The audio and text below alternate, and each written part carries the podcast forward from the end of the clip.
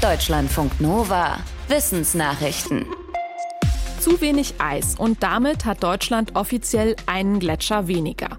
Und zwar den südlichen Schneeferner. Der hat laut der Bayerischen Akademie der Wissenschaften nicht mehr genug Eis, um als eigenständiger Gletscher zu gelten.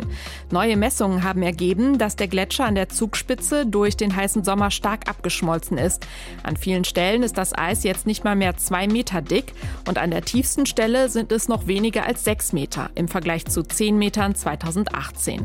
Auch die Fläche hat sich seitdem halbiert halbiert. Jetzt gibt es in Deutschland nur noch vier offizielle Gletscher, den nördlichen Schneeferner und den Höllentalferner an der Zugspitze sowie das Blaueis und den Watzmann-Gletscher in den Berchtesgadener Alpen. Die sind aber ebenfalls stark vom Abschmelzen bedroht. An Death Metal und Rapmusik mit gewaltverherrlichenden Texten scheiden sich die Geister. Ein australischer Forscher wollte genauer wissen, warum sich Menschen von solcher Musik angezogen fühlen. Nach zwei Experimenten kommt er zu dem Schluss, dass das wenigstens zum Teil mit sogenannter morbider Neugierde zu tun hat. Das ist eine Eigenschaft, die sich durch Interesse an gefährlichen Phänomenen zeigt und die unterschiedlich stark ausgeprägt sein kann. Es wird davon ausgegangen, dass morbide Neugierde dazu dient, in einem sicheren Kontext gefährliche Situationen zu erforschen. An dem einen Experiment nahmen fast 150 Studierende teil, die sich als leidenschaftliche Musikfans bezeichneten. Dabei stellte sich heraus, dass Musikfans mit mehr morbider Neugierde lieber Musik mit Gewaltthemen hörten. Das zweite Experiment mit knapp 100 Studierenden zeigte, dass morbide Neugierde dazu beitrug, dass jemand sich mehr für Metal mit gewaltverherrlichenden Texten interessierte, aber auch mehr für Metal mit positiven Texten. Für Rapmusik galt das aber nicht. In der Studie wurde allerdings nicht genauer nachgefragt, warum die Leute solches Interesse an der Musik hatten. Heute könnte sich ein Blick in den Nachthimmel lohnen, denn der Planet Jupiter ist so hell und so nah wie seit 60 Jahren nicht. Laut der US-Weltraumbehörde NASA kommen zwei Sachen zusammen.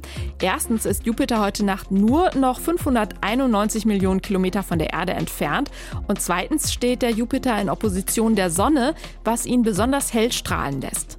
Heller sind aktuell nur Sonne, Mond und Venus. Um den Jupiter heute Nacht zu sehen, braucht man nicht unbedingt ein Teleskop, denn der Planet hat einen Durchmesser von 143.000 Kilometern und ist sogar schon kurz nach Sonnenuntergang sichtbar, sofern das Wetter mitspielt.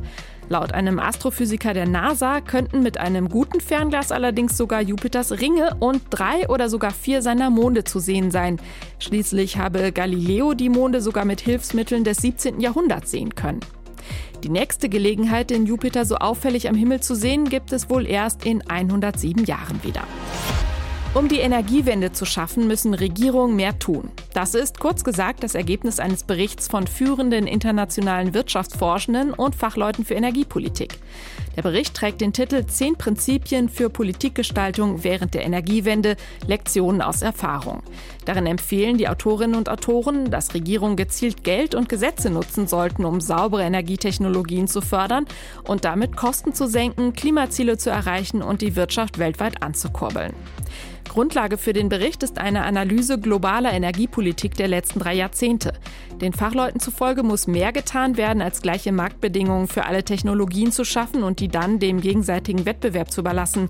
Sie meinen, die Erfolge von Windkraft, Solaranlagen und Elektroautos sind darauf zurückzuführen, dass Regierungen die dafür nötigen Technologien direkt unterstützt haben.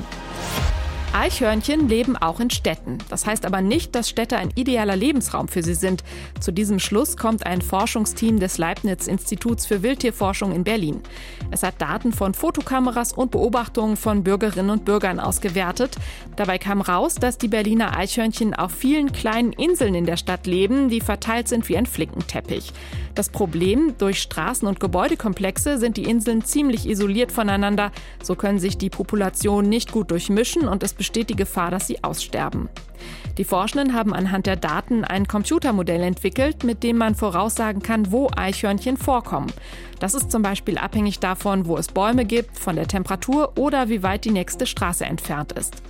Um den Eichhörnchen das Stadtleben zu erleichtern, sollten laut den Forschenden ihre Lebensräume dichter beieinander sein, also Grünflächen nicht zu weit voneinander entfernt sein.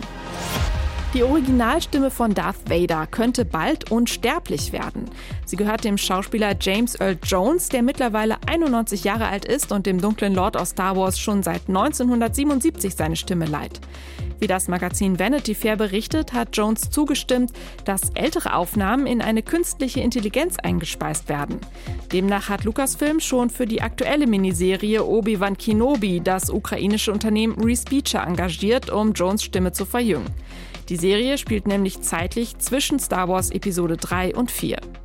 Dem Bericht zufolge hat Jones auch zugestimmt, dass Respeecher Archivaufnahmen seiner Stimme nutzen darf. Er will sich nämlich offenbar zur Ruhe setzen. Technisch funktioniert das wohl so, dass ein künstliches neuronales Netzwerk Tonaufnahmen zusätzliche Auflösung hinzufügt, um das Audio zu verändern. Deutschlandfunk Nova